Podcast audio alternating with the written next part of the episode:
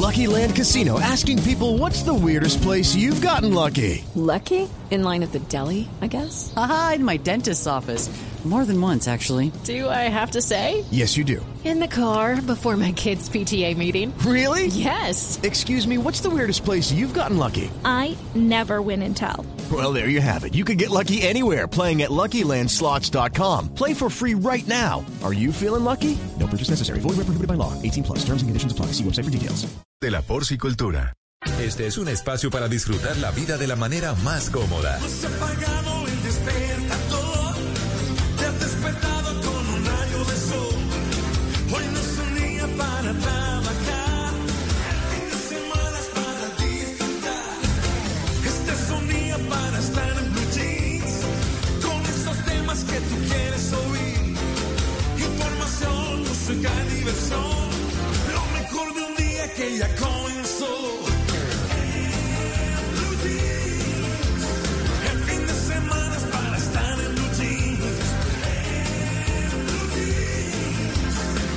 Semana es para estar en blue jeans. Con Malena Estupiñán, Luis Carlos Rueda, Mauricio Quintero, Juan Carlos Solarte, Juliana Cañaveral y un grupo de expertos e invitados especiales para iniciar su fin de semana de una manera más agradable. Dirige María Clara Gracia. En Blue Jeans, todo lo que tiene un buen fin de semana por Blue Radio y bluradio.com, la nueva alternativa. Fin de que hay en tus ojos con solo mirar que estás cansado de andar y de andar y caminas girando siempre en un lugar. Sé que las ventanas se pueden abrir, cambiar el aire te ayudará. Vale la pena una vez más saber que se puede, querer que se pueda, quitarse los miedos, sacarlos afuera,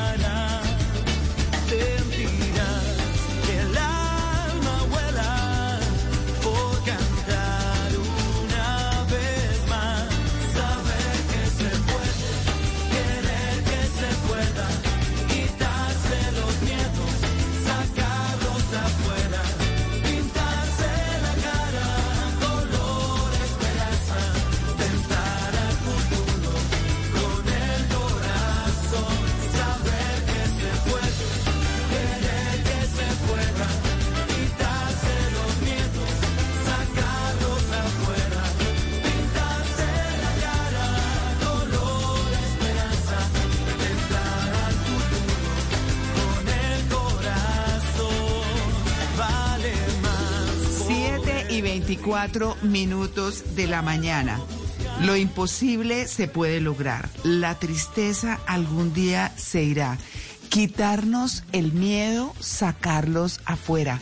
Todo eso es parte de ese maravilloso tema que tenemos hoy y que sin duda va a tenernos todo el programa con un ¿Con qué? Como con un brillo especial de alegría, de ilusión, eh, bueno, de eso que se llama fe, que es lo que nos hace creer Eh, no sé, es que saben, yo, yo estoy viviendo en lo particular un momento que es la traducción de todo eso, de perder el miedo, de tener ilusión, de trabajar por eso, eh, de tener fe en que las cosas se van a dar.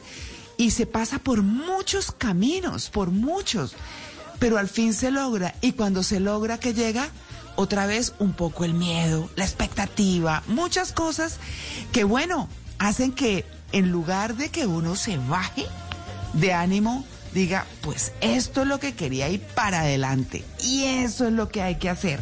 Por eso estamos hablando hoy de este maravilloso tema, la esperanza como capacidad humana. Por eso dicen que es lo último que se pierde y es lo último que se debe perder. Pero ¿saben qué? No se debe perder, porque la esperanza es un buen desayuno pero una mala cena. Ay, Dios mío, lo dijo Francis Bacon, filósofo inglés. Bueno, arrancamos con nuestro tema. Yo lo saludo porque este tema sí que me fascina. Y la canción de Diego Torres, cuando uno escucha una canción, a veces la canta automáticamente y se la aprende. Ay, sí, tan bonita. Pero cuando ustedes escuchan la canción de Diego Torres, esta con la que eh, comenzamos, se dan cuenta que cada cosa que dice tiene un sentido en esto de mantenerse en esperanza o de la construcción de la esperanza. Eh, y que bueno, pues llega, las cosas llegan. Si uno se lo propone, llegan. Bueno, muy bien, a las 7 y 26 saludo a mis queridos compañeros en el Control Master, Ricardo Acevedo, Freddy García, a nuestra querida productora Juliana Cañaveral. Malena Estupiñán, buenos días. Buenos días, María Clara, y a todos nuestros oyentes. El, eh, tema de hoy lo uno con el de ayer, porque ayer tuvimos una invitada maravillosa y hoy tendremos a un muy buen invitado. Total. Y nuestra invitada de ayer nos decía que el 90% de las cosas que tememos que pasen en el futuro realmente no pasan. Es decir, estamos preocupados por algo que tal vez nunca sucederá. Pero la esperanza también, como la ansiedad, lo que hablábamos ayer en un punto, apunta al futuro. Y ayer me quedé pensando, pues qué bueno pensar entonces con esperanza del futuro y no con ansiedad sobre lo que vendrá. Y son dos maneras de ver lo que puede llegar a nuestras vidas. Y hoy vamos a ver entonces cómo pensar con esperanza, qué es la esperanza y cómo sirve a nuestras vidas. Bueno, ahí está, sí señora. Eh, un enlace fantástico además, Malena, el que acaba de hacer con lo que hablamos ayer, porque les recordamos a nuestros oyentes que siempre hacemos el desarrollo de un tema todo el fin de semana visto desde diferentes ángulos y de eso se trata. Tenemos que tener distintos puntos de vista. Así que esto y cuando se trata de la vida, pues por supuesto que es mucho mejor. Don Juan Carlos Solarte, buenos días. Su merced, muy buenos días. Yo sigo aquí desde Tibasosa, en Boyacá, muy Ay. cerquita de Uitama, pasándola delicioso en su tierrita, su merced. En su tierrita. Sí. Qué bonito. Y acá Sí. me gusta porque además la gente me dice su merced también a mí, entonces es, es muy bonito. Nos, nos entendemos Es muy todos bonito. perfectamente. Sí, señora, muy Sí. bonito. Como bonito el tema de hoy, ese de la esperanza, ¿no? Qué buen tema. Sí. Y yo creo, su merced, que la esperanza tiene que venir acompañada de otras cosas, ¿no? O sea, la esperanza debe venir acompañada seguramente de trabajo, de ganas, o sea, de muchas cosas. No es como uno sentarse a tener esperanza, sino que hay que hacer que las cosas pasen, ¿no? Entonces, bueno, vamos a ver Claro. cómo va a ser el tema del día de hoy. Buenísimo. De determinación, sí señor. Luis Carlos Rueda, buenos días. María Clara, compañero, muy buenos días, muy contento con el tema de hoy y también aprovecho para decirle felicidades María Clara, felicidades Malena, felicidades Juan Carlos, a Mauricio, a nuestros compañeros eh, del Control Master, a los ingenieros que hacen posible que esto se pueda hacer, porque hoy es el Día Mundial de la Radio. Y hoy los que Ay, tenemos la fortuna de trabajar en esto, pues tenemos que celebrar esta maravillosa oportunidad que nos brinda esperanza. Claro. no, pero por supuesto. Ay, el Día Mundial. No, somos unos afortunados. Quienes empezamos nuestra carrera periodística con la radio o si no la comenzamos con ella, pero en algún momento nos tocó en la vida, ahí quedamos. La radio es apasionante. Y lo que más me gusta es eh, llevarles a ustedes, a quienes están al otro lado de estos micrófonos allá, escuchándonos a través de internet o en la frecuencia, como sea, eh, llevarles eh, esperanza, cosas esperanza- esperanzadoras. Y por eso les tenemos hoy una pregunta a propósito de nuestro tema. Mauricio Quintero, buenos días. Buenos días, María Clara. Buenos días para mis compañeros y para todos los oyentes. Y sí, muy contento de estar en la radio. Y a propósito del tema de hoy, la pregunta es la siguiente. ¿Qué tanta esperanza tiene usted de alcanzar eso que tanto desea en su vida? Tres alternativas. Mucha esperanza. Poquita esperanza. Nada de esperanza. Vamos a ver qué tan positivos o negativos se encuentran nuestros oyentes en esta mañana de Blue Jeans. La pregunta la vamos a poner en nuestra cuenta de Twitter, arroba Blue Radio Co, para que ustedes la respondan. Y si quieren, armamos un hilo de conversación y vamos leyendo sus respuestas en esta mañana de Blue Jeans. ¿Qué tanta esperanza tiene usted de alcanzar eso que tanto desea en su vida? ¿Mucha, poquita o nada? Ahí está.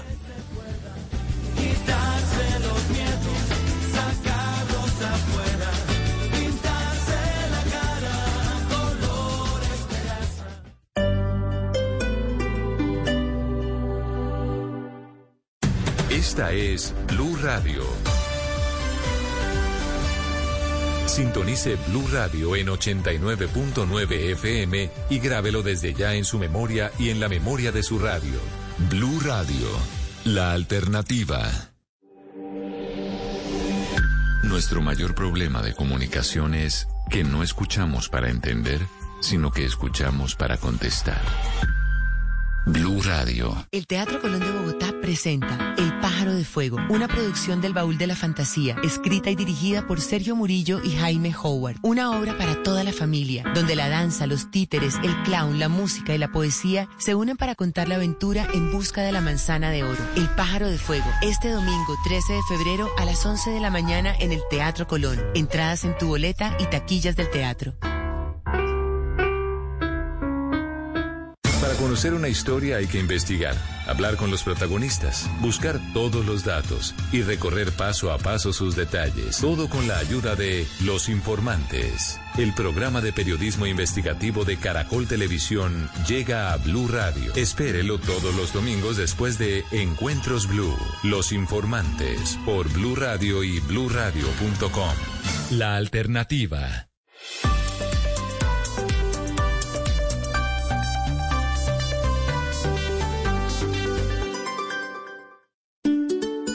La vida es como comer galletas. Habrá momentos dulces y también salados. De todas las opciones hay que saber elegir lo que nos hace verdaderamente felices. Saborear y compartir cada bocado que la vida nos ofrece con optimismo y deleitándonos con el mejor de los ingredientes, la fuerza del cariño. Por eso, nuestra pasión es hacer galletas. Arthur's Cookies Factory. Todos los que llegan a este instituto de especialidades médicas buscan una cura, tanto los pacientes como los profesionales que los atienden.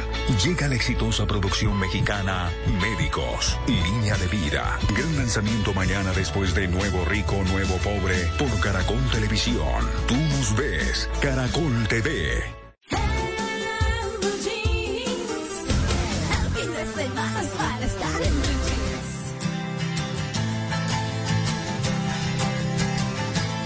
I will always be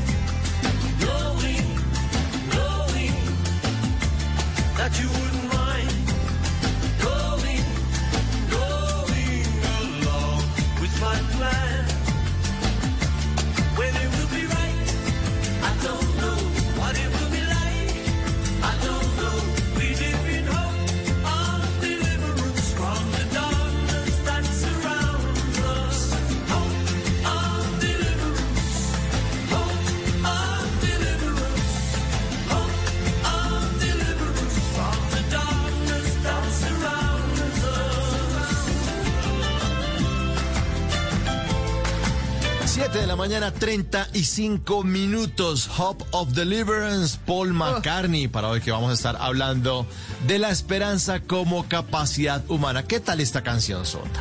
¿Qué tal esta No, canción? divina. Ah, Le- divina. Me robó lágrimas, Muy le quiero decir. Ah. Sí. Es una canción bellísima de los años 90, de 1993. Y en una entrevista a Paul McCartney le preguntaron, oiga, ¿qué significa esa canción? Porque se traduce como esperanza de liberación. Entonces dijo, mire, si usted está involucrado en rescatar la gente de Somalia, pues eso es liberación. Eh, pues porque quiere sacarla del peligro, quiere liberarla de ese peligro. Si estás implicado en la pobreza, entonces ahí tienes una liberación en conseguir eh, salir de esa trampa. En el desamparo, en la enfermedad, lo que sea grande o pequeño, a todos nos afecta. Y de eso se trata Hope of Deliverance, decía Paul McCartney. Una canción, como les contaba, los años 90, una canción optimista, eh, que incluso puede ser liberarse de una relación harta, liberarse de alguna... eh, algún problema, alguna dificultad por la que uno esté atravesando. Así que nos llenamos de esperanza con Paul McCartney. ¿Qué tal la canción, María Clara? No, espectacular, espectacular. Lo que pasa, y además es, es la letra, es la música, es todo. Son de esas canciones que tienen todo, que no todas lo tienen, ¿no? Unas son alegres y demás. La letra, oh, ok, pero está buena para bailar. Pero esta tiene todo, me encanta, sí. Bellísimo. Claro, Sí. tenía que ser un ex Beatle para tener esta belleza de canción. Bueno, nuestros oyentes ya están animados contestando la pregunta que les hicimos a través de una encuesta en nuestra cuenta de Twitter, arroba. ¿Qué tanta esperanza tiene usted de alcanzar eso que tanto desea en su vida? ¿Mucha esperanza, poquita esperanza o nada de esperanza? Bueno. Estamos optimistas en esta mañana en Blue Jeans. Mucha esperanza, 65% María Clara. Mucha esperanza, 65%. Poquita esperanza, 19%. Y nada de esperanza. Los que están pesimistas, 16%. Ahí están nuestros oyentes presentes en nuestra cuenta de Twitter, arroba Blue Radio Co, llenos de esperanza. Como dice Paul McCartney.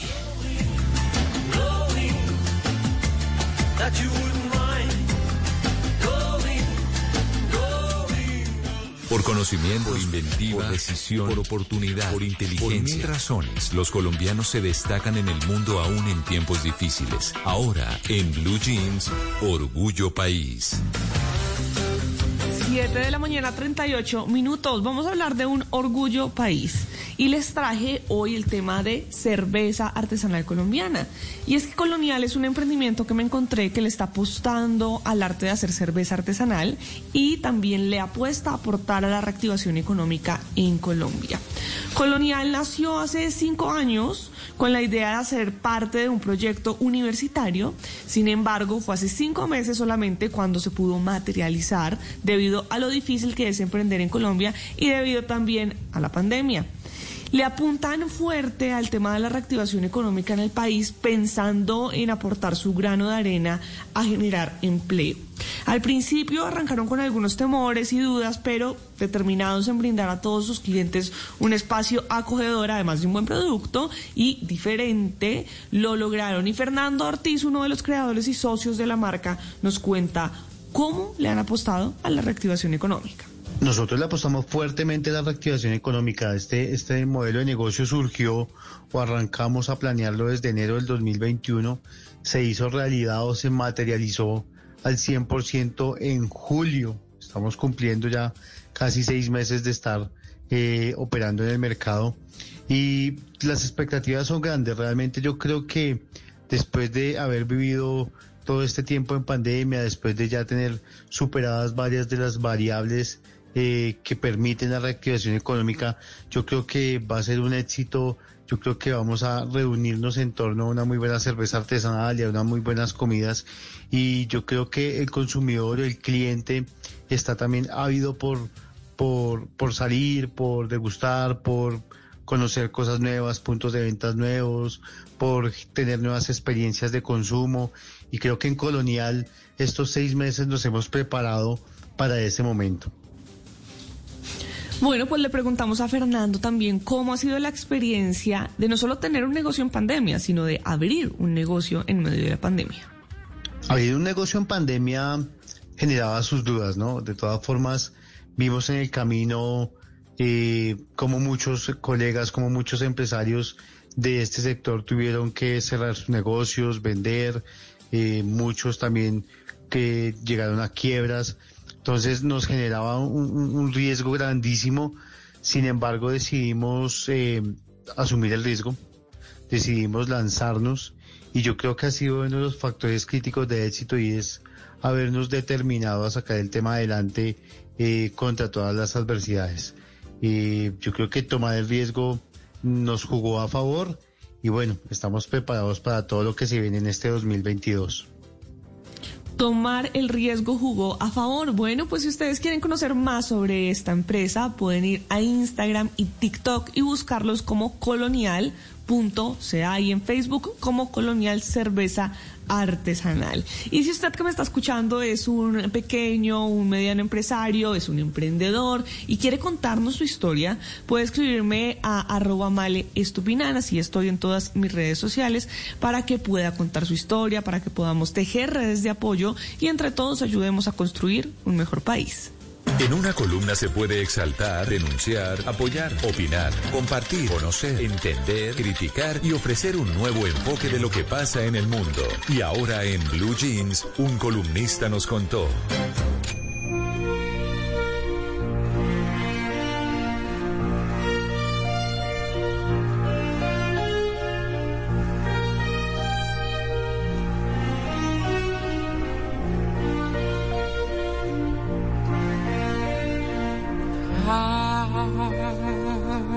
Esta preciosa versión del Ave María de Aaron Neville que hizo parte de la película, eh, recordarán, Viven. No sé si tuvieron la oportunidad de ver Viven, la tragedia de los Andes. ¿Mm? No. Sí, la Ah, tragedia sí, del sí, equipo sí, de sí. rugby. Sí. El equipo de rugby uruguayo. El equipo de rugby uruguayo que en 1972 eh, contrató un avión de la Fuerza Aérea eh, eh, Uruguaya justamente y se dirigía a Chile cuando se estrella en la cordillera de los Andes. 12 personas murieron eh, de las 45 que estaban a bordo y los demás quedaron atrapados en la montaña, una montaña nevada, aislada. Muchos eh, obviamente pues eh, murieron durante el proceso, pero hubo dos a propósito de hoy que hablamos de esperanza, pero que al inicio también decíamos esa esperanza tiene que venir acompañada de determinación, que dijeron vamos a cambiar el rumbo de esta historia. Nando Parrado y Roberto Canesa, y acompañados de Tintín. Ellos dos decidieron cruzar los Andes a pie cruzar los Andes a pie. Eso es una, eso es una hazaña de las más impresionantes en la historia. Eh, cuando uno se, se para en el borde de una montaña y lo único que ve son montaña tras montaña tras montaña nevada No, y dice, sigamos adelante. Alguna vez tuve la oportunidad de hacer el trayecto en avión desde Santiago de Chile hasta Montevideo y cruzando esa cordillera de los Andes recordaba yo la película y la historia de esta tragedia. Yo decía, era imposible que sobrevivieran todos, o sea, ¿cómo hicieron? Exacto. Fue, eh, eh, era absurdo caerse ahí, estrellarse ahí y sobrevivir. Es impresionante el Es paisaje. correcto. Es impresionante, es abrumador, es terrorífico si se quiere. O sea, si uno va de turismo maravilloso, pero si uno cae allí, ay, por Dios, la esperanza es lo único que uno va a tener. Y si la acompaña de determinación, pues está muy bien. Me encontré con una columna del Soplo de España que, de, de España, perdón, que dice, la supervivencia es lo más importante. Y es algo que todos deberíamos tener en la cabeza cuando cosas ocurren. Y es que nadie está exento. Nadie está exento de que algo ocurra en cualquier momento de la vida y uno debería estar preparado. Ellos dicen en la columna que una situación de supervivencia puede ser cualquier momento donde de las cosas básicas debido a algún accidente, una catástrofe o simplemente porque nos hemos perdido en la montaña, en el desierto, en la selva o en cualquier otro medio natural. La naturaleza tiene un doble significado, dicen. Es maravillosa, pero si no sabemos todo o casi todo sobre ella, podemos encontrarnos en apuros. Y en esos momentos la voluntad de sobrevivir, la capacidad de controlar el miedo, nuestros conocimientos y recursos nos pueden salvar la vida. Aprender a sobrevivir en la naturaleza está al alcance de todos. Nadie en nuestra civilización ha nacido con ese don y tampoco nadie está excluido de poder sobrevivir llegado el caso. Hoy día, solo un puñado de tribus de remotos lugares heredan de padres a hijos el don de la supervivencia. El resto de los humanos debemos aprenderlos. Y aquí eh, hago un paréntesis para decir, ¿acaso superviven? ¿Cuántos niños, cuántos niños al año no mueren atorados por una pepita que se, que se, que se comieron de algo? Y simplemente mueren porque no tenemos la capacidad en, en- en tener un entrenamiento para hacer una maniobra de Heimlich y, oprimirle el esófago y poder tener esa capacidad. Porque entramos en qué? Entramos en pánico. Y el pánico es lo peor que nos puede ocurrir. ¿Acaso una situación de atraco no es una situación de supervivencia? ¿Cómo deberíamos nosotros reaccionar frente a un atraco? Vivimos en un país difícil. Aquí nos roban y nos matan por cualquier cosa. ¿Cómo deberíamos reaccionar? No necesariamente es peleando a los puños, sacando un arma traumática, no, puede ser de otras maneras que, que de forma psicológica nos permita eh, mantener nuestra vida, ¿por qué no? Eso es lo importante. Ellos dicen en el Soplo de España, actitud frente al problema. Lo más importante en una situación de supervivencia es la actitud frente al problema. Mucha gente eh, que se pierde o tiene que enfrentarse a una situación eh, crítica, eh, habría sobrevivido si, un, si no hubiera pensado demasiado en por qué me ha ocurrido esto y al contrario hubiera pensado con tranquilidad cómo soluciono esto. ¿Mm? La gente se queda eh, enmarcada en el problema, ¿no? Y en mi mala suerte y en mi desgracia. Y en por qué todo me pasa a mí, su merced, en vez de decir, bueno, ya me ocurrió esto, ahora cómo salgo de esto. ¿Es así o no, su merced? Claro, y es que además la gente se rinde, ¿sabe? Exacto. Yo creo que hay cosas en la vida que, que, que están ahí y que no dependen de uno. Muchas no dependen de uno. Entonces uno tiene Sí. que hacer lo que de uno dependa hasta donde, hasta donde pueda, con todo el esfuerzo y demás. Lo que no depende de uno, soltarlo. Eso suena fácil decirlo, no es fácil hacerlo, pero se aprende. Y esas cosas externas que no dependen de uno, cuando uno las suelta se libera. Pero cuando, cuando uno se coge todo, pues uno hace lo que de uno depende. Y con seguridad de ahí para arriba, si se enfoca, se va marcando el camino y se va recorriendo el camino. Es correcto, sí señora. Y dice Aaron Ralston, no sé si recuerdan a Aaron Ralston, el, pro- el protagonista de la vida real de la película 127 horas. Él dice... uy, qué historia eh, es. eh, es. Es una historia impresionante. Y él ¿Cuál dice... es? Es la del hombre historia- que quedó atrapado Sí. entre unas rocas en Australia, él hacía escalada y trekking y todo esto. Ah, y quedó y el que atrapado. se y arrancó el tú- brazo. Yo no Eh, fui capaz de ver esa película, les digo. Yo no Ush. fui capaz de verla. Es Yo no sabía el la argumento. tampoco. Y yo dije, yo no puedo ver ese tipo sufriendo tanto. No puedo, no, no, no. puedo. De acuerdo. ¿Qué, qué tuvo él para salvar su vida? Determinación. Y una determinación absurda para muchos. Porque él dice, y abro comillas, primero fui capaz de partirme el radio, y se está, está haciendo referencia a su brazo. Y después de unos minutos de intenso dolor, rompió el cúbito a la altura de la muñeca. Con una navaja, con un que tenía un filo realmente miserable, él se amputó se amputó para poder salir de esa situación porque ya entendía que todo dependía de sí mismo.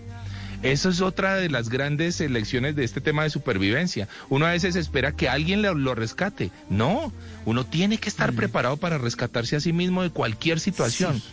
De cualquier situación en la vida. Así que no esperemos que otro llegue a hacer algo que yo debo hacer por mí mismo, ¿no? Lo mismo le ocurrió, le ocurrió a Colin Jones, un minero australiano que quedó atrapado una milla, y- una milla y media bajo tierra en una mina de carbón, eh, el, el- el- tractor en el que iba se volcó y le, y le atrapó y le aplastó el brazo contra una pared.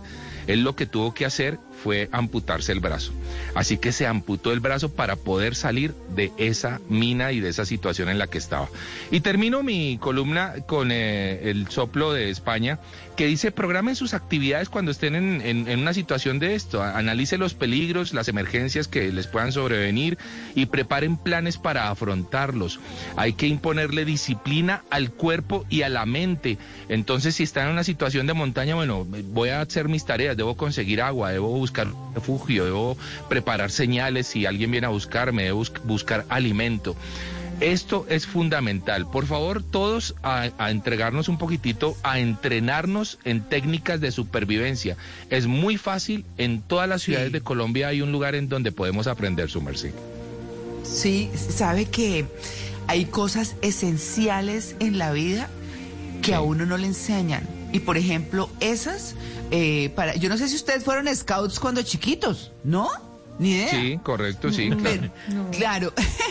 Yo, yo, hice parte de la defensa vaguera. civil. Yo fui ¿Sí? civilito. Eso. Ah, bueno. Ah. Sí. No, miren, ese tipo de cosas no solamente les enseña a los niños el tema de compasión, de ayudar, de entender, de, de salir eh, en los momentos duros, de imaginarse cómo salen de, de- situaciones difíciles, de, de apoyar al otro, de muchas cosas. Y eso eso también se aprende desde lo técnico, como Luis Carlos con, siendo civilito. Yo, yo era scout, yo era vaguira. Y así, y entonces se toma uno desde pequeño como esos papeles interesantes que le ayudan a enfrentar la vida y que en algún momento, cuando hace alguna actividad y está en riesgo, a tomar decisiones, como dijo Juan hace un rato, Sí, sí. con determinación. La determinación es una cosa, mejor dicho, indispensable. Indispensable. María Clara, María Clara era vaguira y Juanca era vaguito. Muy bien. Bueno, ahí está. Esa era mi columna del día de hoy. A entrenarnos en técnicas de supervivencia porque cualquier cosa en cualquier momento de la vida puede pasar.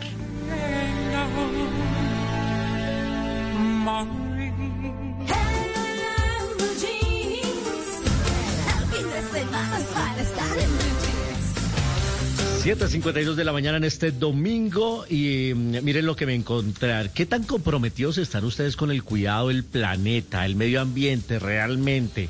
Si están haciendo cosas claro. para Intentamos. ¿Sí? Sí, bueno, sí, pues es sí. que hay unas empresas que están lanzando un nuevo producto que es el papel higiénico reutilizable. ¿Cómo? Eso sí no lo... No, eso No, sí. hasta ahí ya no. ¿Qué No? Pues pero es es que, que- ustedes están...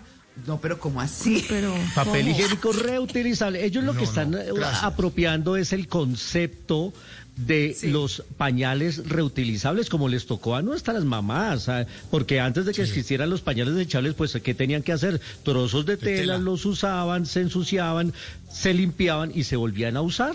Pues ese es el Claro. concepto para este papel higiénico reutilizable. De la misma manera, son tiras de papel o tiras de tela que después de usarse se limpian, se lavan, preferiblemente que sean individuales, es decir, que cada miembro utilice sus propias tiras porque así terminen bien limpiadas y en agua hirviente, pues intercambiar esos residuos con otra persona, así sea la familia, pues no es lo más saludable. Pero están diciendo que esto podría contribuir a cuidar el medio ambiente. Yo no sé Pero si les claro. suena Esto. Claro, verdad. es que, es que, eh, Luis Carlos, acuérdese que a usted, a Mauro, a mí y a Juanca nos criaron con pañales de tela. Claro, a nuestras tela. mamás les tocó duri, esa cosa me parecía durísima. eh, y los pañales de tela, sin embargo, fíjense cómo resguardaron el planeta. Los pañales son hoy, son muy útiles, son muchas, eh, hay hasta pañales para adultos además, pero son de lo que más contamina el ambiente. Claro, sí. Entonces, no me parece descabellado, me parece chévere por el planeta y duro de todas maneras para las mamás. Pero pues, bueno, esa es la labor. Sí, Sí, la, papel sí. higiénico reutilizable. Yo no sé, a mí esta noticia me parece la, la embarrada. Luis Carlos. 7 y 54.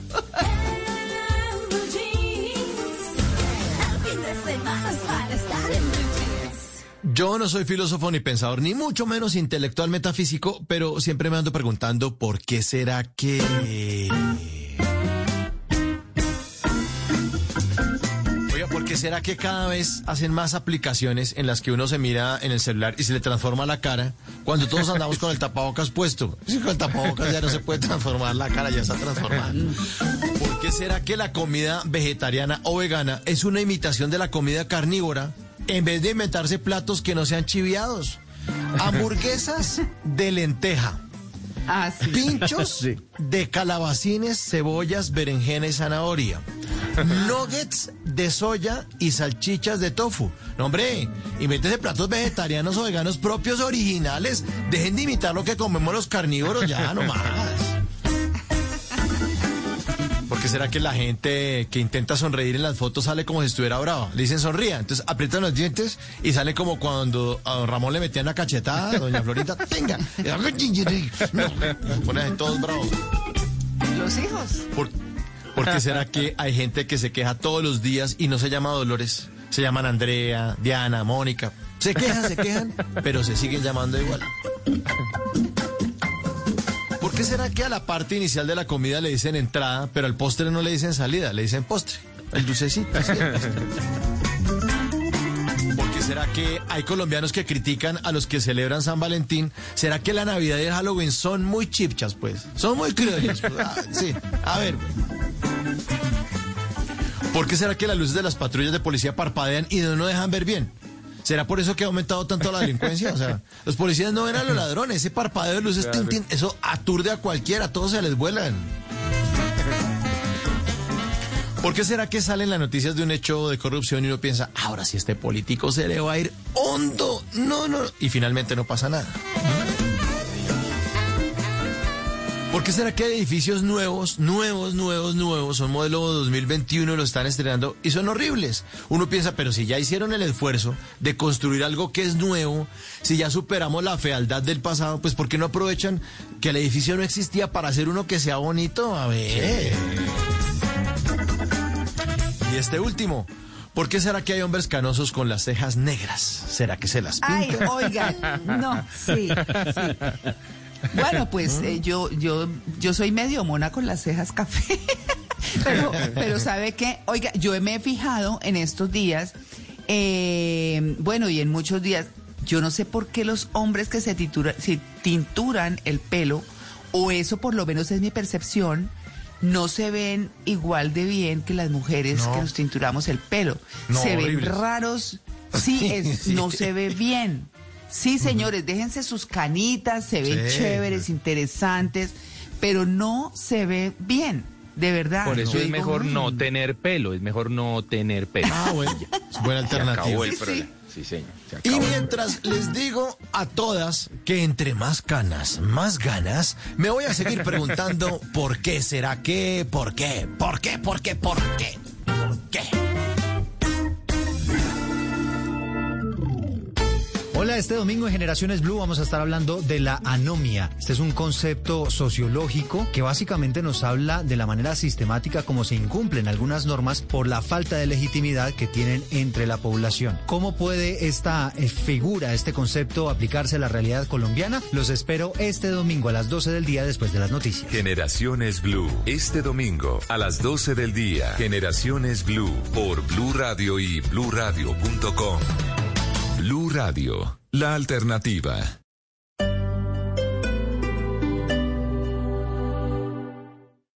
Esta es Blue Radio. Sintonice Blue Radio en 89.9 FM y grábelo desde ya en su memoria y en la memoria de su radio. Blue Radio, la alternativa.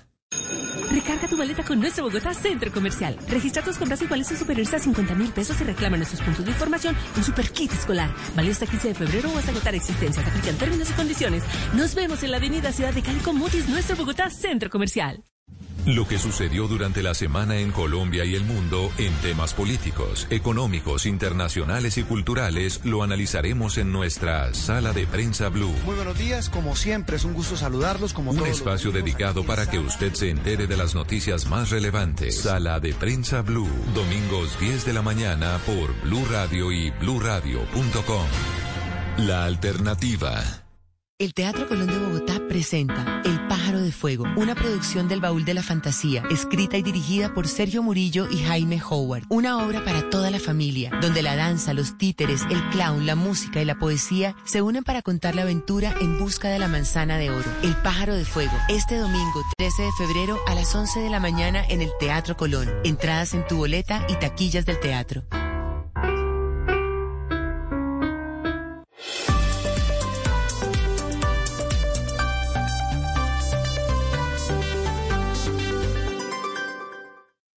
Conocer una historia hay que investigar, hablar con los protagonistas, buscar todos los datos y recorrer paso a paso sus detalles. Todo con la ayuda de Los Informantes. El programa de periodismo investigativo de Caracol Televisión llega a Blue Radio. Espérelo todos los domingos después de Encuentros Blue. Los Informantes por Blue Radio y bluradio.com. La alternativa. Voces y sonidos de Colombia y el mundo en Blue Radio y bluradio.com, porque la verdad es de todos. Es un gusto saludarlos, 8 de la mañana en punto. Feliz domingo para todos y les contamos la información más importante de lo que esta hora está pasando en Colombia y el mundo. El candidato a la presidencia, Gustavo Petro, vuelve a generar polémica, esta vez porque desde el departamento de Santander arremetió contra Alex Char. Dijo, entre otras cosas, Javier, buenos días, que Pablo Escobar le había quedado en pañales.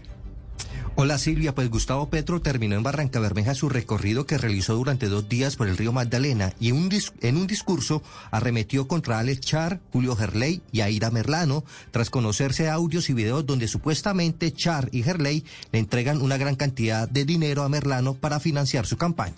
Ahí ven la grabación de Alex, Julio y Aida. Como para una telenovela, Pablo Escobar se les quedó en pañales. Por lo menos el Pablo Escobar no se robaba la plata del presupuesto, estos se la roban. Diez. Pero además eh, Petro afirmó que en el caso de Char, Gerley y Merlano es un Romeo y Julieta, pero al revés. Porque ¿cómo así que entonces el Romeo tratando de liberar a la Julieta, porque ha caído en la cárcel, efectivamente la libera con una moto, pero en vez de abrazarla y llevarla a recorrer su propia existencia junto, la va a matar. Silvia Gustavo Petro también en este discurso en Barranca Bermeja remetió contra Rodolfo Hernández porque subió a la tarima al exconcejal de Bucaramanga, John Claro, a quien Hernández le pegó en, un ro- en el rostro poder decirle que su, hija, su hijo era un corrupto. Petro afirmó que las redes sociales aplauden al mandatario corrupto y rechazan al bofeteado que le dijo la verdad. 8 de la mañana, dos minutos, es lo que se ve en plena campaña presidencial. Javier, gracias. Allí en Bucara- Bucaramanga y a propósito de la muerte de los dos empleados del Metro de Medellín, el sindicato de la empresa está pidiendo a la gerencia suspender actividades como inspecciones en los rieles durante el horario comercial. Además de mejoras en la señalización, hasta que no se garanticen las condiciones de trabajo y se determine qué fue lo que pasó con estos dos trabajadores, Natalie.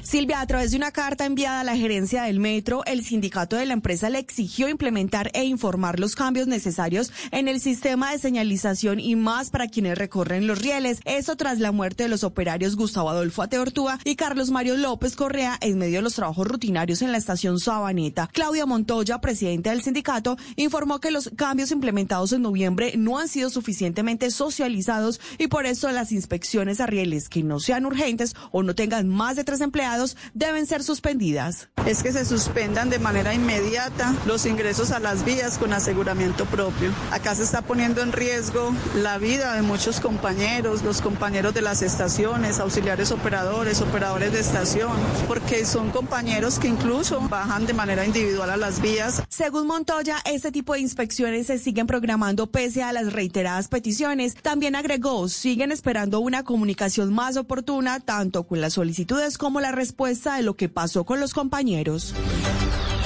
8 de la mañana, cuatro minutos y a la cárcel fue enviado alias Duende, presunto responsable del asesinato de la lideresa social en Santa Marta, Cristina Castillo, una mujer trans que velaba por los derechos de la comunidad LGBTIQ+. Juan David. Se trata, Silvia, de Darinel José Posada, quien además se desempeñaba como sicario del grupo armado Los Pachenca, que se encuentran también en el departamento del Magdalena. Alias Duende asesinó a Cristina Cantillo, a esta mujer trans, el 7 de diciembre del 2021, cuando compartía con su familia precisamente en el Día de las Velitas. Recibió hasta nueve impactos y tres meses después ya fue judicializado. Hernando Toro Parra es el director de la unidad de investigación de la Fiscalía. Este hombre fue capturado por funcionarios del Cuerpo Técnico de Investigación CTI adscritos a la Unidad Especial de Investigación, el Cuerpo Élite de la Policía Nacional y el Gaula Militar en una vivienda del barrio La Esperanza en Neiva Huila, donde al parecer se escondía de las autoridades. Los delitos que se le imputaron, Silvia, fueron de homicidio agravado y fabricación, porte o tenencia de armas de fuego agravado. Alias Duende no aceptó su responsabilidad y ahora se encuentra también en un centro de reclusión, en una cárcel en Santa Marta. Y hablamos ahora del envío a la cárcel de uno de los miembros de la organización criminal responsable de los atentados contra el gremio del transporte público en Barranquilla durante el 2021, Menfi. Según la Fiscalía, Kevin Rafael Domínguez Romero sería presunto cabecilla del grupo delincuencial Los Costeños Rastrojos y habría participado trasladando armas para perpetrar atentados a empresas de transporte de servicio público en el año 2021. Junto a él, también fue enviado a la cárcel Luis Carlos Ortiz Blanco, uno de los hombres más buscados en el Atlántico, quien presuntamente estaba encargado de ordenar homicidios y extorsiones en Barranquilla y su área metropolitana. Se presume que recibía órdenes de su hermano Carlos Alberto Ortiz Blanco, alias Cachete, supuesto cabecilla de los costeños, quien se encuentra privado de la libertad. Diana María Núñez, directora de la Fiscalía Seccional Atlántico. Luis Carlos Ortiz Blanco, alias Muchito, uno de los hombres más buscados en el departamento del Atlántico por ser el supuesto jefe de finanzas de los costeños.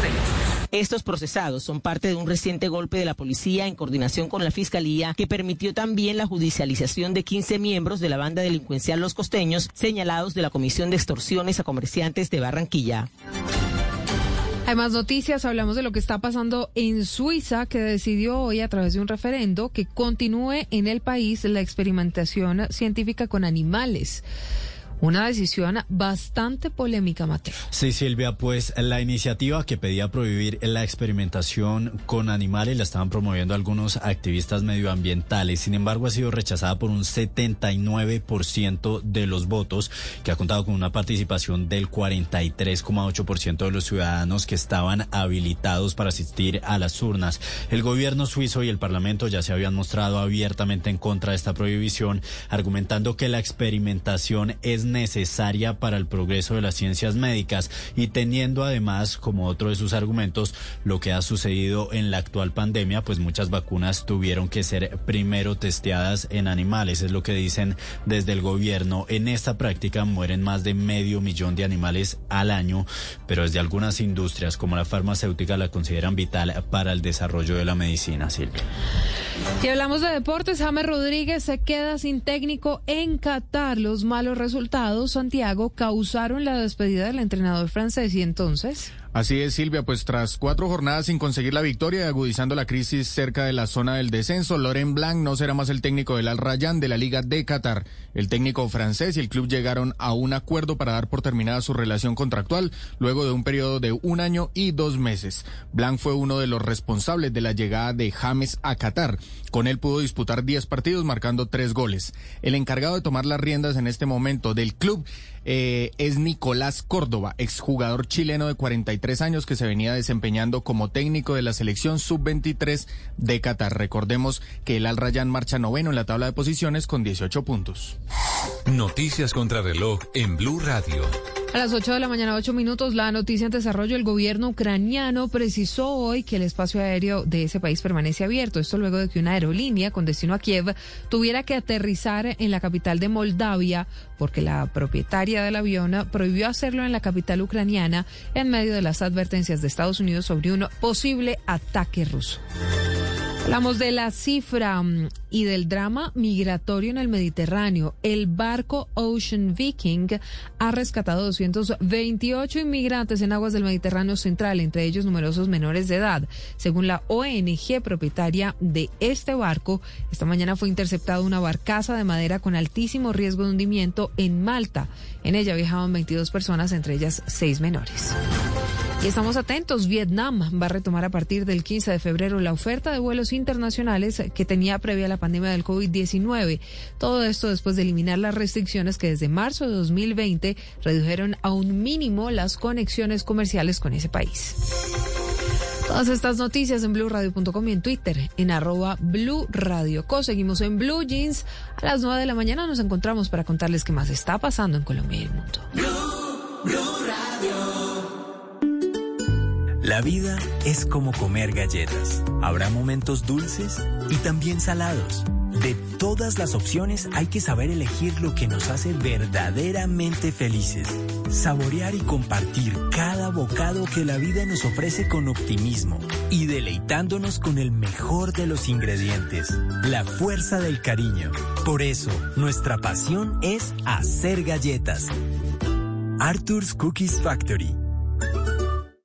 En Blue Radio, tiempo para lavarnos las manos.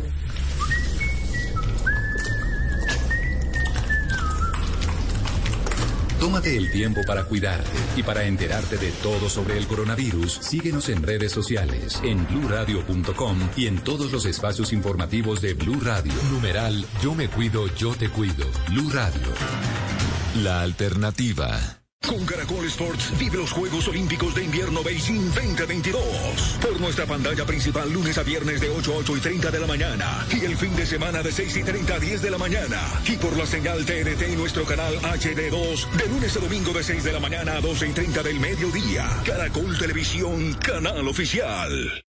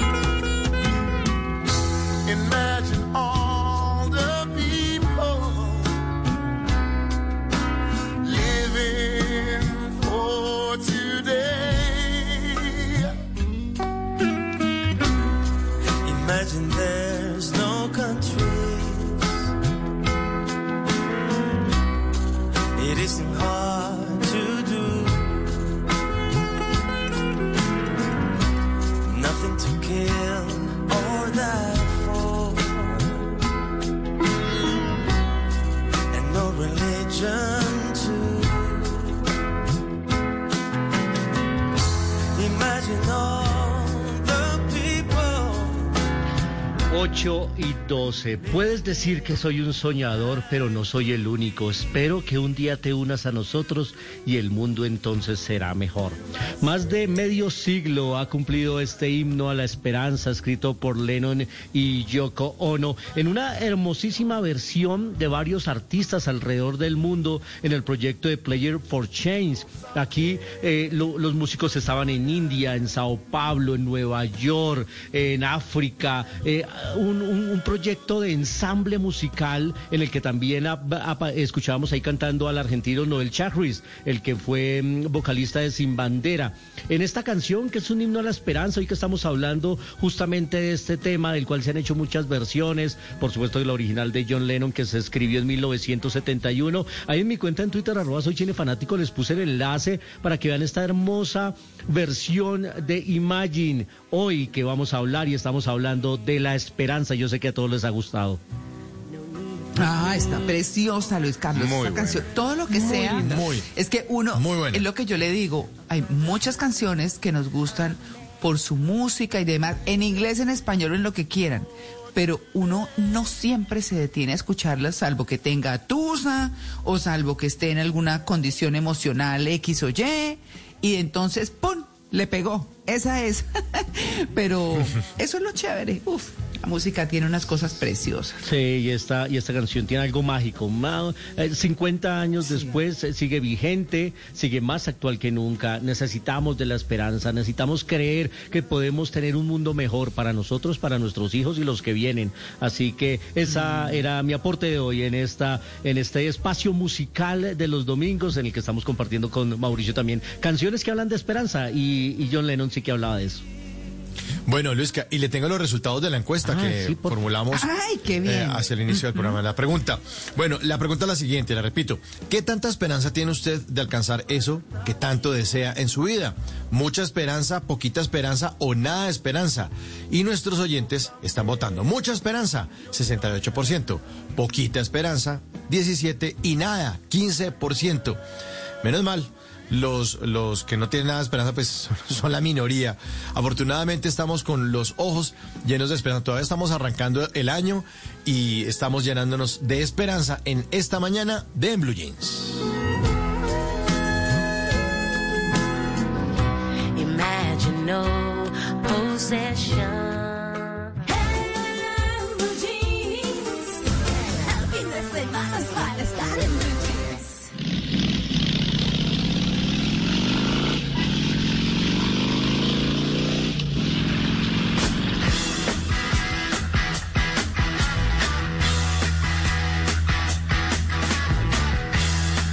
Y a las 8 y 15 de la mañana, una cita con Juanca, así como lo oyen, rugiendo motores. Oigan, eh, paréntesis, hay una esperanza que me encanta, ¿no? La Gómez. Bueno, Deje pero- así. Oiga, hombre. Deje así, deje así. de eh, otra cosa aquí en el No, programa, sí. hombre. ¿Ah? Deje Sí. así, continúo con mi sección. Una cita con Juanca. sí, señor. Y es que, y es que les quiero contar que yo me vine en moto desde Bogotá a Tibasosa, porque me encanta viajar en moto. ¿Ah, es una sí? forma. Sí, su merced es delicioso. Es una forma de vivir la ruta completamente distinto. El aire en la cara, el viento que, que mueve mi cabello. No, mentira, ¿cuál cabello? Pero bueno, el, el viento que sí. Es, es- es especial realmente viajar en moto. Y en algún momento traté de picar mi moto, es decir, de levantarme en una rueda. Eso casi me destutano. Yo dije, no, hombre, yo ya no estoy para esto. ¿Qué pasa, Juan Carlos? Pero sí. Pero sí me encontré que hay muchos chinos jóvenes con sus motos que están dedicados a hacer stunt, es decir, como hacer acrobacias con sus motos, hacer maniobras que se llaman disque wheelies, que es levantarla en una rueda, lo están usando para, para exhibiciones, lo hacen para videos musicales, bueno, para un poco de cosas, pero yo dije, no, esto tiene que tener una técnica y debe haber alguien que lo enseñe.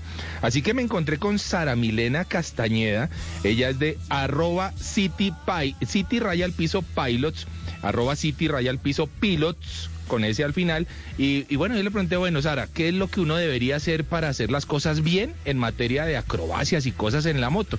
Escuchemos a Sara. Bueno, nosotros llevamos mucho tiempo, muchos años como deportistas practicando eh, un deporte muy bonito que es el stunt, donde se practican diferentes acrobacias en moto, pero vimos que la gente tenía muchísimas falencias, entonces esto no nos permitía eh, enseñar de una manera pues confiable o segura para la persona, teniendo en cuenta que tenía muchas, muchas, eh, muchos errores, muchas falencias de la base principal que es manejar normalmente en calle o en carretera. Entonces, eh, de ahí nació crear diferentes programas de entrenamiento para mejorar esas habilidades, donde nosotros en la primera clase lo que hacemos es un diagnóstico, vemos qué habilidades tiene esta persona y de ahí hacemos un plan de trabajo, ¿sí? Nos enfocamos según eh, lo que la persona quiere aprender.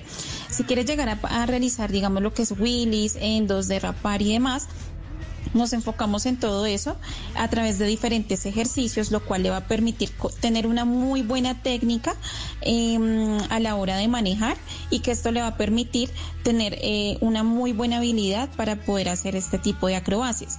Entonces, eh, lo mejor de todo es que lo hacemos de manera segura, todo es un paso a paso, se puede en cualquier moto. Hay mucha gente que dice que, que no, que es que mi moto no es para esto, o que mi moto es muy pequeña, o que mi moto es muy grande. No, en cualquier tipo de moto se puede y hemos tenido la experiencia de enseñarle a diferentes personas eh, en cilindrajes diferentes.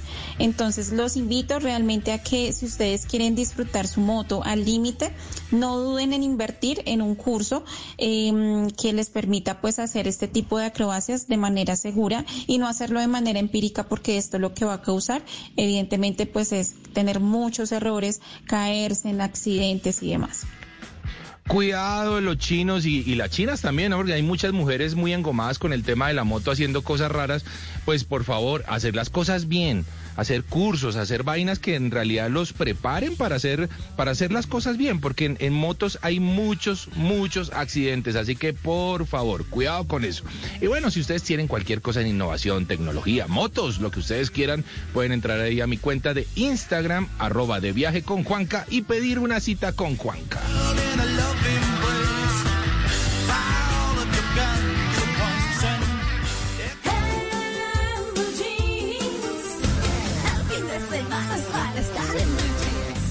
819.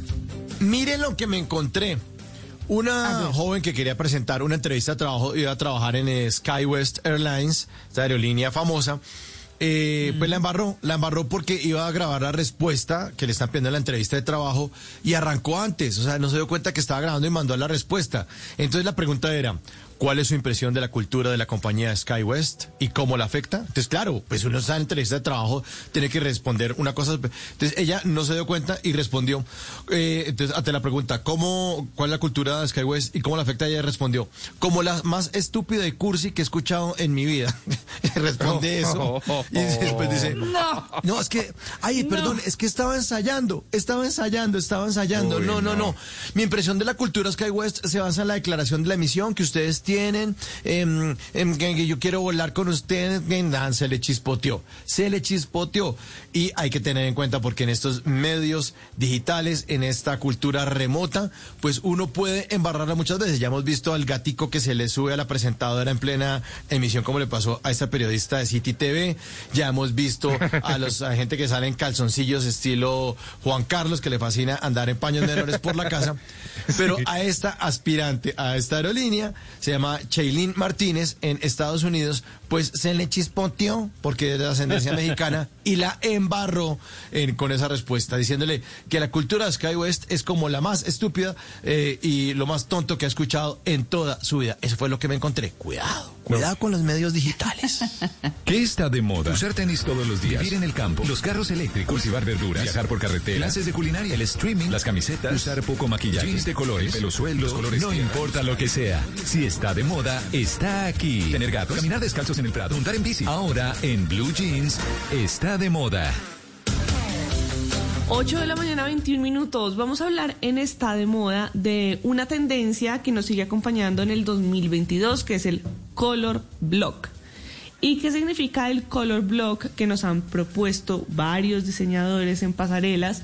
Y Valentino nos contó cómo combinarlo en el 2022. Pues resulta que el color block se, se trata de usar colores es una herramienta clave a la hora de vestir, pero de vestir además con dinamismo. Entonces, es el uso del color como herramienta principal para componer un look. Usted puede usar un color, usar varios, usar complementarios, de ahí la palabra bloque para definir esa técnica. Y generalmente se va al otro lado de los estampados, se intentan evitar para darle todo el protagonismo al color. No sé cómo se sienten ustedes usando color. Yo creo que este es uno de los temas más difíciles a la hora de vestir, porque Sí. sobre todo cuando uno está en ciudades en las que no hace calor, eh, pues entonces tiende a vestirse de gris, de negro y de azul marino. Es difícil. Pues, ¿sabe qué? Pero ¿qué piensan No, pero es que- ustedes? ¿Cómo les va con el color? Bueno, yo creo que lo mejor que pudo eh, pasarle a la moda en Bogotá fue que llegara la gente de la costa a ponerle color a la ropa, porque antes, cuando uno mira las fotos de, de los todo. papás, de los abuelos, aunque fueran en blanco y negro, yo por lo menos tenía la curiosidad de preguntarles y les decía, bueno, ¿y aquí y qué colores eran? No, todo era gris, negro, y me parece que el color, a mí por lo menos como que energéticamente me aporta. Entonces, eso me parece chévere, eh, a mí me gustan los colores eh, fuertes, así sea en el frío, me gustan, sí.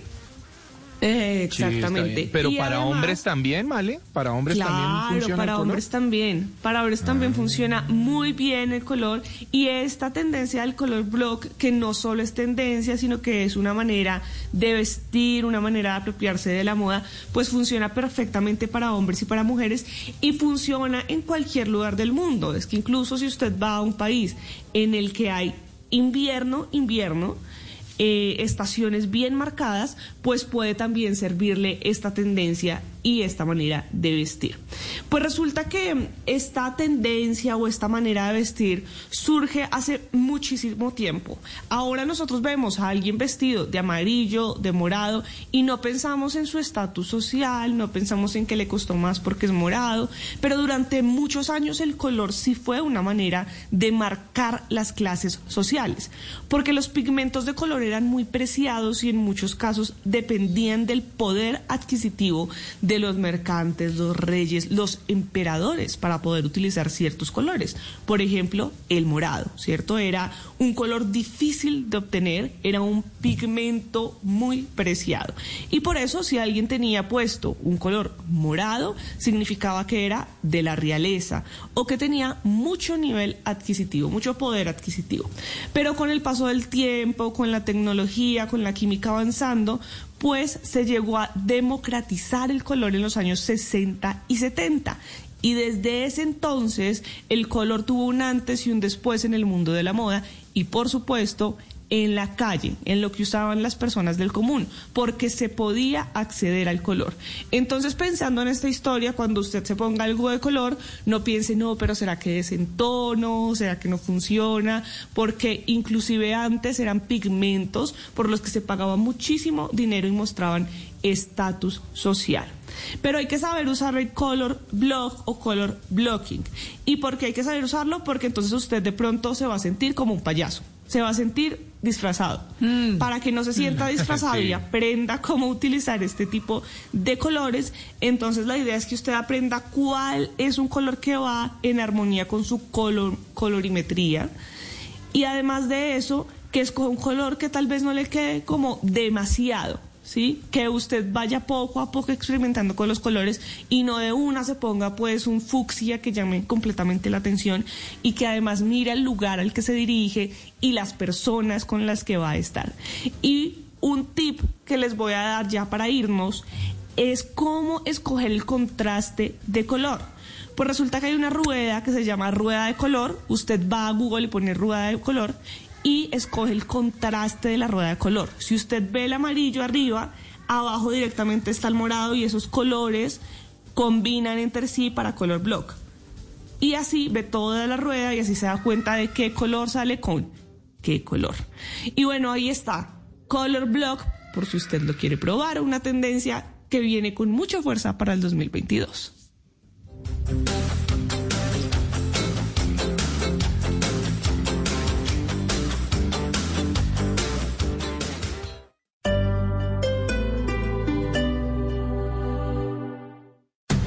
Esta es Blue Radio.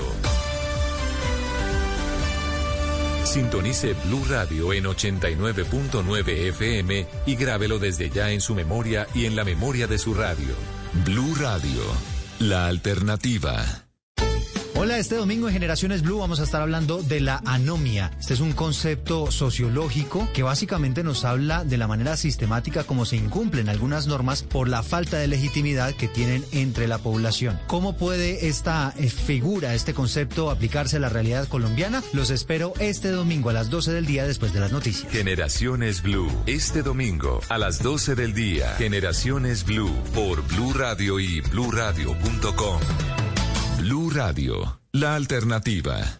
El Teatro Mayor Julio Mario Santo Domingo presenta a la compañía colombo-alemana Way con la obra No Name, una poderosa reflexión sobre el género desde los lenguajes de la danza contemporánea y el teatro. Funciones 26 y 27 de febrero. Código PULEP ZBK 501.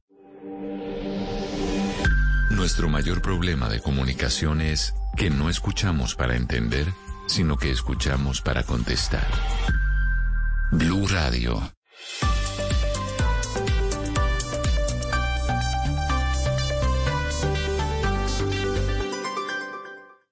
Estás escuchando Blue Radio. Es el momento perfecto para preparar tu desayuno favorito y disfrutarlo en familia. Es tiempo de cuidarnos y querernos. Banco Popular. Hoy se puede, siempre se puede. Sí, señor Rodríguez, su crédito ha sido aprobado. A Oscar y todas las personas que trabajamos en el Popular nos mueve el propósito de estar siempre contigo con las mejores opciones para hoy y el futuro. Así vivimos el efecto positivo. Conócelo en bancopopular.com.co. Banco Popular. Hoy se puede. Siempre se puede. Somos Grupo Aval. Vigilado Superintendencia Financiera de Colombia. ¿Existe un manual para ser un buen padre? Te prohíbo que continúes haciendo cosas malas. Tú me tienes que cuidar. Para venir, OIQ será la mejor maestra. Kisin, un amor que todo lo puede. Gran lanzamiento este miércoles 3 y 30 de la tarde después de Noticias Caracol del Mediodía por Caracol Televisión. Tú nos ves, Caracol TV.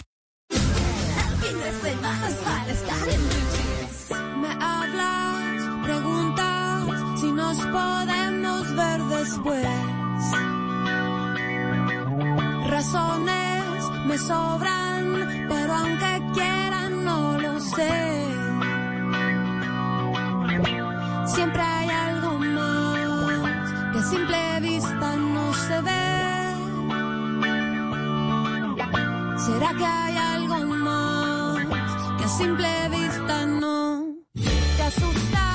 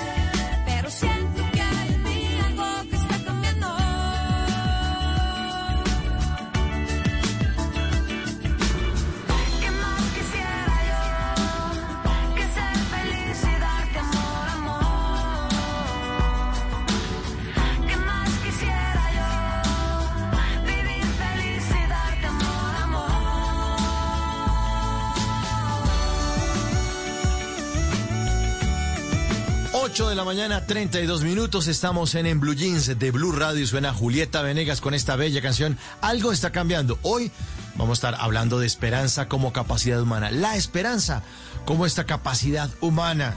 Entender que algo está cambiando, como nos dice Julieta Venegas, y entender que podemos hacerlo mejor, que viene algo mejor, que toca trabajar, por supuesto, para que eso definitivamente ocurra.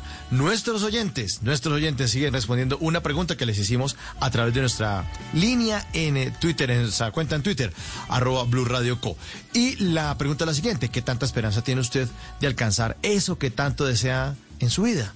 Mucha esperanza, poquita esperanza o nada. Mucha, 68%. Poquita, 17%. Y nada de esperanza, 15%. Pues ahí tendremos la esperanza incluso de ver a Julieta Venegas este año en vivo en Bogotá y en Medellín. El 6 de mayo en el Teatro Jorge Eliezer Gaitán. 6 de mayo y en el Teatro Metropolitano de Medellín. El 7 de mayo en ese Vernos de Nuevo Tour. Julieta Venegas, porque algo está cambiando.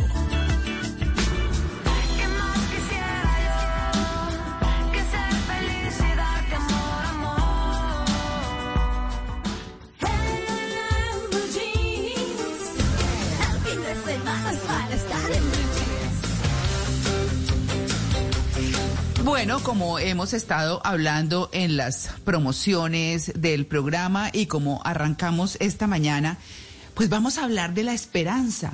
eso que nos llena de ilusión, eso que nos impulsa a seguir adelante y eso que cuando se tiene vuelve a producir miedo, pero al mismo tiempo fuerza de continuar. Estamos hablando justamente de nuestro tema central de hoy, la esperanza como capacidad humana, la esperanza como la fuerza que nos llega de adentro para seguir adelante y para no perderse en lo de todos, sino salir adelante con nuestras propias ilusiones, con nuestros propios sueños, con lo que nosotros sí podemos hacer desde nosotros mismos para sacar nuestros proyectos de vida, profesionales y demás adelante. Así que pues es un gusto saludar a, a, un gran, gran investigador PhD en filosofía que ha estado con nosotros, es amigo de este programa, Sergio Molina. Sergio, muy buenos días. Hola María Clara, me da mucho gusto saludarlos hoy a ti, a Elena, a Luis Carlos, Mauricio, Juan Carlos, por supuesto a la productora Juliana Cañaveral. Eh, encantado de abordar este tema que es tan interesante e inquietante por esta época tan vigente además.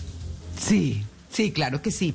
Pues bueno, eh, hablamos de la esperanza como la capacidad de construir un futuro mejor. ¿Cómo comenzamos? Porque eh, la gente, bueno, hay un, hay un dicho muy común que es, la esperanza es lo último que se pierde. Bueno, pero eso ya está como, como manido sin que su significado no quiera decir lo que es tan poderoso.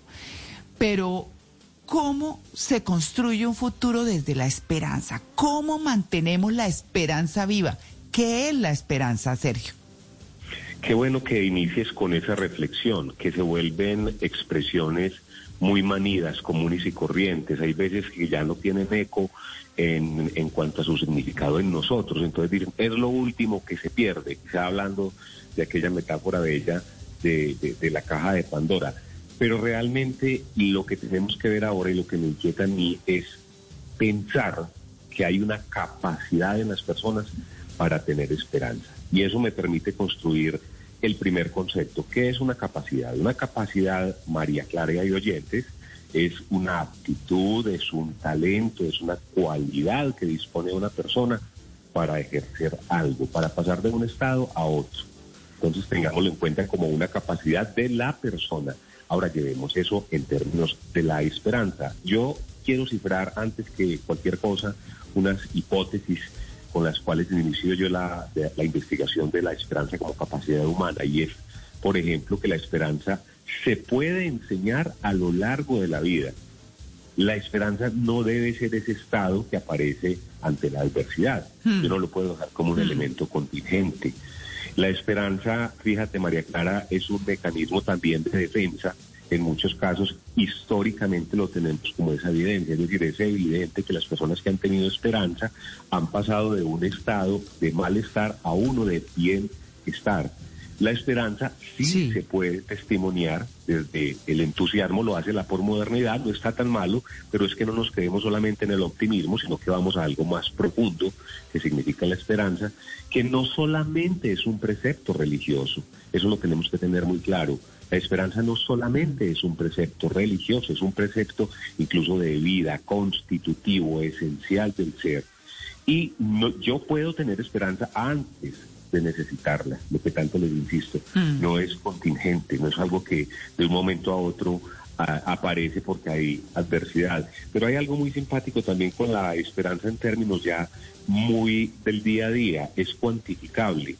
La esperanza me permite hablar, hay veces de un 10% de, de un 2 de cada 3 pacientes sobreviven a, es un elemento que se vuelve práctico también. Y hay veces choca y se encuentra de frente con la ciencia y con el método científico, cuando incluso logra derrocar cualquier sentencia científica y demostrar que persistió la esperanza y que se logró pasar de un estado que era improbable científicamente. Claro, eh, bueno, uno comienza a escuchar a Sergio y, y comienza a fortalecer esa esperanza, sin duda alguna, porque además eh, hay una parte que usted estaba, de la que usted estaba hablando, Sergio, que es eso de que aprendemos a tener esperanza. Y es que también, eh, como cómo, cómo gestionamos las emociones, también lo aprendemos en nuestra casa, de cómo nuestros papás resuelven y de esa manera lo proyectamos en nuestra vida. ¿Cómo hacer si eso no se ha aprendido en la casa? si la esperanza no ha sido parte de, de, las emociones de que digamos que se aprenden justamente cómo se construye, cómo hacer que uno mismo diga, bueno, pues miércoles, aquí le pongo yo todas las baterías y salgo. El estado consciente, ese es el primer despertador que nosotros debemos activar y siempre voy a acudir a esa expresión para todos los temas y acontecimientos de las personas. Aquel que no viviere conscientemente no puede disfrutar, detallar y aprovechar este tipo de, situaciones, como el caso de la, la, esperanza. Entonces, cuando lo hacemos consciente y cuando razonamos sobre el tema de la esperanza, vemos que es algo no hipotético, sino que puede haber incluso más certeza. Ahora, el esperanzado, hablemos del esperanzado, tiene que aprender uh, que no se queda eh, simplemente esperando a que el destino le mejore sus circunstancias. Si hay un grado de exigencia, porque tenemos ese peligro quizá a quedarnos solamente en la, en la esperanza y no hacer nada. Hay una sentencia quizá fuerte para muchos, eh, pero que me parece importante que hace un poeta y pensador eh, en su momento polaco, y él decía que la esperanza no le vino a bien, por ejemplo, a la causa judía porque finalmente decía, eh, nunca antes había hecho tanto daño como en esta guerra en el campo de concentración, tener esperanza, porque nunca perdieron la esperanza.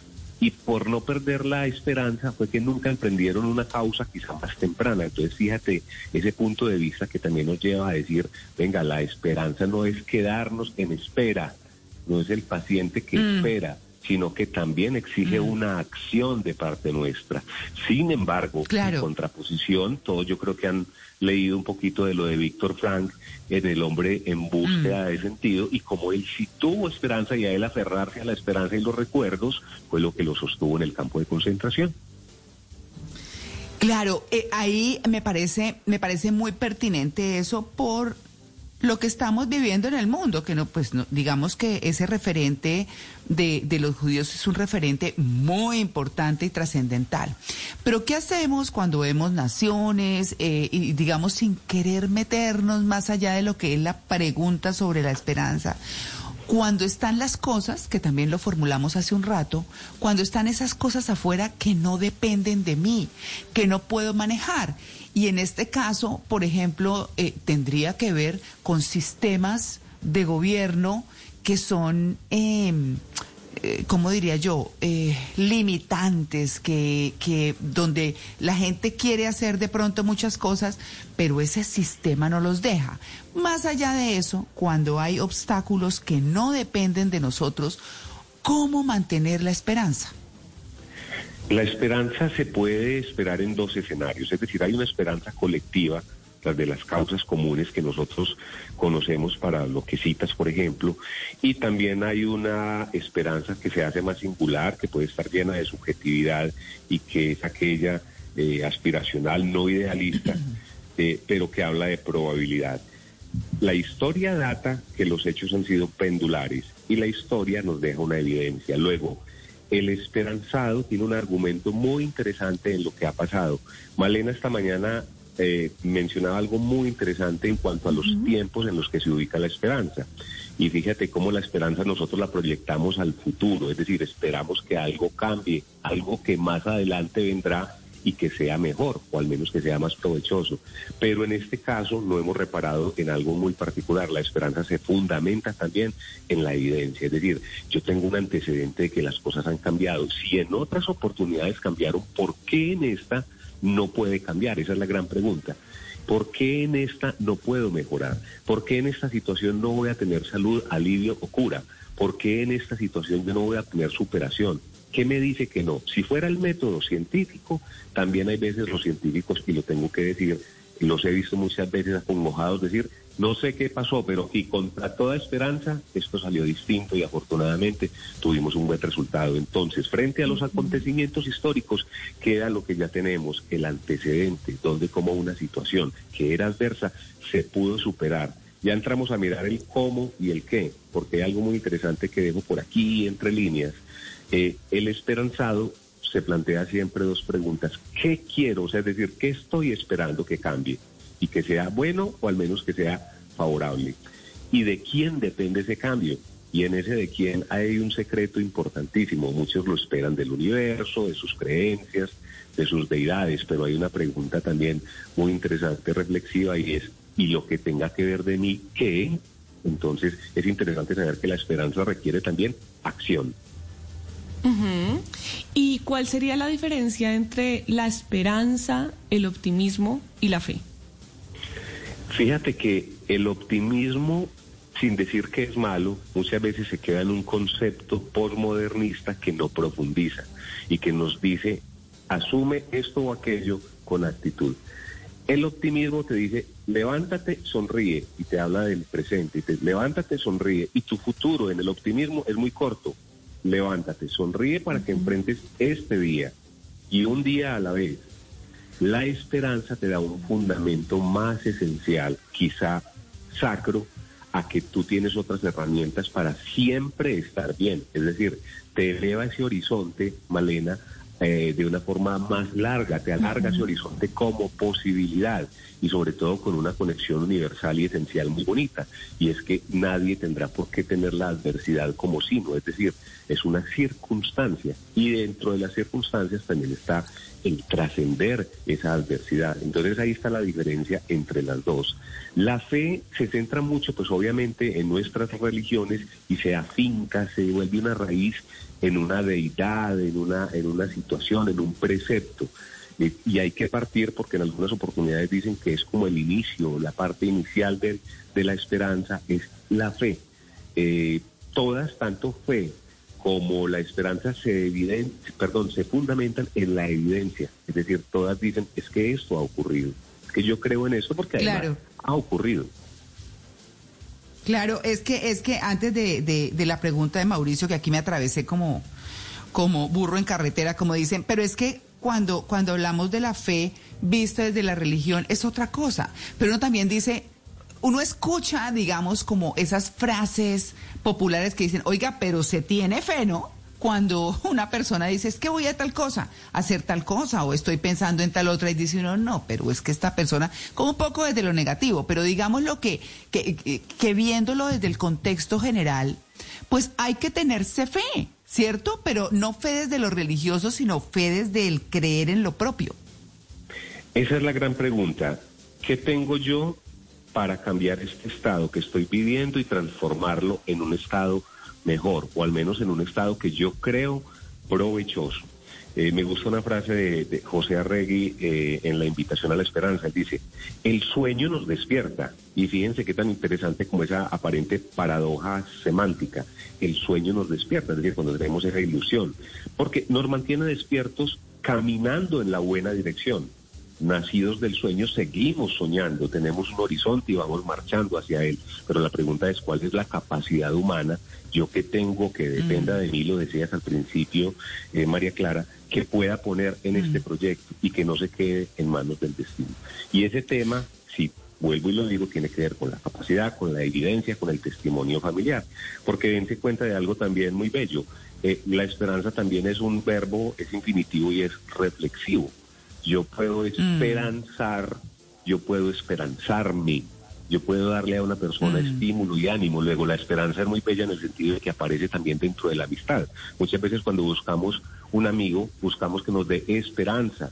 Y cuando buscamos una autoridad, en este caso puede ser un médico, buscamos que nos dé una luz de esperanza frente a una circunstancia adversa, que casi siempre el esperanzado está apegado al tema de la vida o a las condiciones de su vida. Siempre la esperanza tiene que ver con ello. No en vano, por eso uno puede decir, eh, teníamos la esperanza de que apareciera un donante y apareció un donante, un donante y aunque la esperanza era poca, había esperanza. Entonces mire que la cuantifican porque el médico te puede decir que la posibilidad era muy mínima, pero hubo esa posibilidad. Luego yo puedo aplaudir que esa circunstancia ocurrió.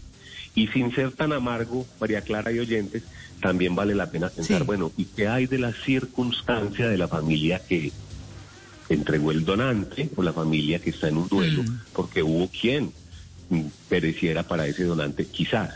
Entonces es un tema como de ver si la esperanza, que es algo bueno, es algo dable, es algo que siempre viene bien a las personas, cómo la interpreta Mm. cada quien. Pero lo que sí podemos concluir en estas hipótesis, digo yo que ya empezamos a elaborar, es que uno no dice que tiene mala esperanza. Nunca alguien podrá decir que tiene mala esperanza. Ya de por sí la esperanza es un hecho halagüeño, positivo. bueno. Positivo. Sergio, eh, la esperanza Mauro. también es el arte de escribir el futuro, pero ¿en qué momento uno tiene que decir, bueno, ya no, ya no, me, me va a insistir aquí ya tanto tiempo? ¿Qué indicadores existen para que uno también dice, no, pues, mira, aquí ya no se pudo, me va a tocar resignarme o vamos a, direccionar este barco por este otro lado? La constatación de todos los actos. El, el acto, sin que sea, no hablemos del pesimista, pero la persona en un estado normal debe estar con su dosis de esperanza, que yo lo supongo como hipótesis, yo supongo que hasta el más nihilista, hasta el más negativo, tiene por allá un resquicio de esperanza, aunque no lo admita. Lo más curioso es que se vuelve como un acto, hay veces vergonzante. Hay personas que no quieren admitir que tienen la esperanza o que se aguardan en la esperanza. Pero lo que sí tiene que hacer normalmente la persona ante un hecho es estar contraponiendo, es decir, lo que hay de realidad y lo que ella supone que puede pasar y lo va constatando. Solamente, obviamente, habrá un momento donde ya se le, se le determina que, que, que su esperanza no era lo que esperaba, pero ahí viene otra pregunta muy, muy importante y es decir, ¿qué es lo bueno que esperabas? O sea, realmente lo bueno para ti, lo singular, lo que yo les decía ahorita, eso tan subjetivo que quizá no era bueno y, eh, no necesariamente lo que yo considero que es bueno va a ser provechoso y quizá tengo que reinterpretar esa nueva circunstancia que no se me dio, que no apareció. Entonces fíjate que ya paso de una esperanza a otra esperanza, o es decir, de una expectativa a una lectura de una nueva realidad. Correcto, Sergio. ¿Qué ocurre con el esperanzado que cae una y otra vez y nunca sucede lo que espera? Y entra entonces en un proceso de negativismo o no sé. ¿Qué está haciendo mal? ¿Cuál es el error? Las preguntas que se debe hacer es de qué depende que las cosas cambien. Normalmente el esperanzado se cifra es en un cambio, es un tema de dos estados, el actual y lo que ha de venir, o sea, un estado que quizá sea mejor. Y ante esa pregunta de qué dependen, hay una respuesta hipotética fundamental y es de ti. Así depende de ti, hablemos de qué capacidad tienes y ponte a trabajar, porque esa sería la certeza y ponte a trabajar. Si eso, si ese cambiar de estado depende de ti, ponte a trabajar en ese, en ese, en ese norte. Pero también hay otra posibilidad, que la persona se responda, depende de ti y de algo o alguien más. Ahí sigues hablando de esperanza. Ahí dices, depende de ti, tú haces lo tuyo, te pones a trabajar y aguardas en lo que venga, porque también depende de otra persona. Pero también hay otra posibilidad, eh, depende de algo eh, más y hay un margen. Es decir, yo puedo decir, ¿hay esperanza sí o no? Y como lo decía al principio, también la puedo cuantificar. Entonces, todo ese tipo de situaciones las puedo hacer tan prácticas que yo creo que el concepto se vuelve realidad. Es decir, yo no dejo la esperanza como una sentencia, como se queda hay veces metafísica la fe, sino que yo la puedo evidenciar en hechos porque también depende de una ejecución que yo haga y también depende de, eh, de que es que la vida no hay que conceptualizarla como que venimos a solucionar y a sortear problemas. No, no hay un sino trágico determinado. Claro.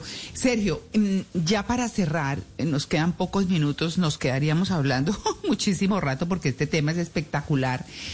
Nuestros oyentes seguramente están diciendo, bueno, sí, todo está muy chévere, es cierto, hay razón, eh, hay estudios que fundamentan todo esto, pero ¿cómo construimos la esperanza para quienes estén diciendo en este momento, no, pero es que esto no cambia, esto no va a ser, en fin, hablemos, hablemos de dos puntos fundamentales muy resumidamente, de la técnica del milagro y de la técnica del escalador. Cuando uno, cuando uno habla de estas dos técnicas, dice, dice uno, bueno, es que yo construyo esto, es que eh, quiero mm, que pase esto, ¿cómo debo hacerlo? ¿Cómo son esas técnicas?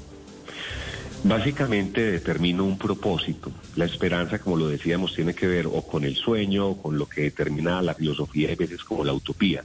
Entonces yo me paro frente a mi hoja en blanco y digo, ¿cuál es mi propósito?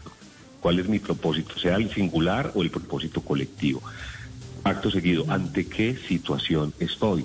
¿Qué hechos fácticos? Porque lo bueno de la esperanza es que también cuenta con lo fáctico, es decir, con lo real, con lo objetivo, con lo que está ocurriendo. ¿Qué hechos fácticos tengo aquí? ¿Qué hay a favor y en contra? En una situación tal cual a mi alrededor, con mis vecinos, con mi país, con lo que yo aprendí, con lo que sé.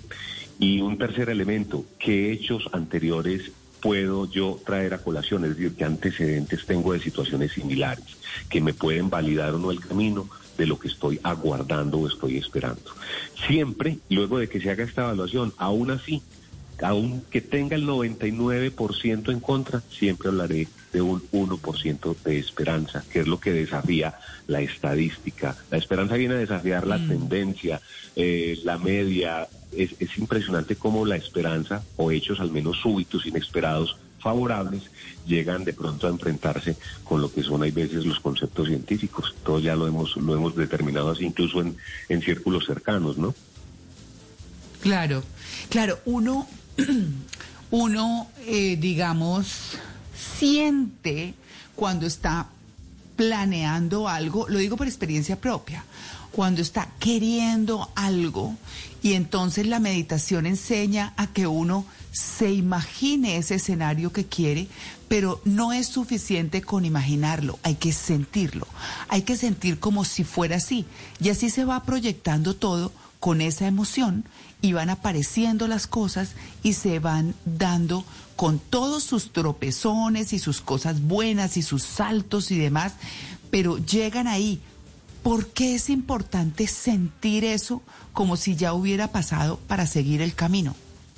Hay una posición quizá muy cuántica del momento y ojalá no se quede en un- eh, algo de moda, ¿no? Pero hay algo que empieza a ser ya verificable y es el sentir. Y cómo no me basta dentro del mapa de sueños escribir con colores o con letra mayúscula, sino que yo también debo sentir, porque el sentir atrae y lo más importante da convicción, da certeza, como cuando decíamos ahorita se tiene fe, es la persona que se fundamenta. Cuando yo lo siento, no me queda otro camino sino decir, eso será posible. Es decir, estoy aquí imaginando, alucinando o esto es posible. Revisarlo tantas veces, preguntarlo tantas veces, debe llevar a que yo diga, sí es posible. Luego, cuando la primera condición es trazar, proyectar y la segunda es sentir, es porque empiezo a desarrollar una disposición química y cuántica en la persona que le permite, lo dicen atraer, pero lo que le permite ejecutar lo proyectado. Claro, pues bueno, el tema fantástico, maravilloso. Esperamos haber llenar todas las haber llenado todas las expectativas de nuestros oyentes, porque hay que tener esperanza, pero no solo tenerla, hay que construirla, fortalecerla y demás. Sergio, muy rápidamente, ¿por qué cuando se cumple eso sobre lo que teníamos esperanza, comienza nuevamente como esa avalancha de ilusión, de miedo, de enfrentar cosas, de eh, enfrentarse a eso nuevo, a todo eso? ¿Por qué se cumple un proceso y arranca otro?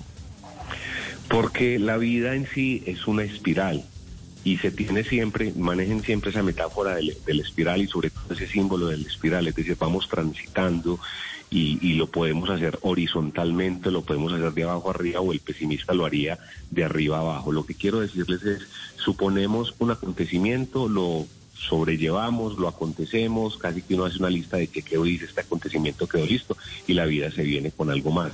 Sencillamente, María Clara, porque es la vida, es decir, el acontecer humano está lleno de eso, de situaciones que se van, se van superando. Yo en este tema de la esperanza, ya para terminar, quiero decirles que hay poemas, poemarios, hay versos, cosas muy bellas, hay sentencias también muy realistas y que nos tenemos que mover entre las dos. Rayuela cita bellamente algo que yo quiero dejarles aquí y es probablemente de todos nuestros sentimientos, el único que no es verdaderamente nuestro es la esperanza, porque la esperanza le pertenece a la vida, es la vida misma defendiéndose. Mm, qué bien. Bueno, pues Sergio, como siempre, fantástico, maravilloso. Muchas gracias por su atención con En Blue Jeans de, Esperanza, de, de Blue Radio y nos quedamos con la esperanza, con la esperanza de volver a hablar de otro tema maravilloso, como siempre pasa con usted. Un feliz día. Un feliz día para ustedes y qué bueno que ustedes aborden esos temas tan vitales, esenciales, importantes para la sociedad. Muchas gracias. Ya regresamos. Estamos en el Blue Jeans de Blue Radio, el programa más feliz de Blue.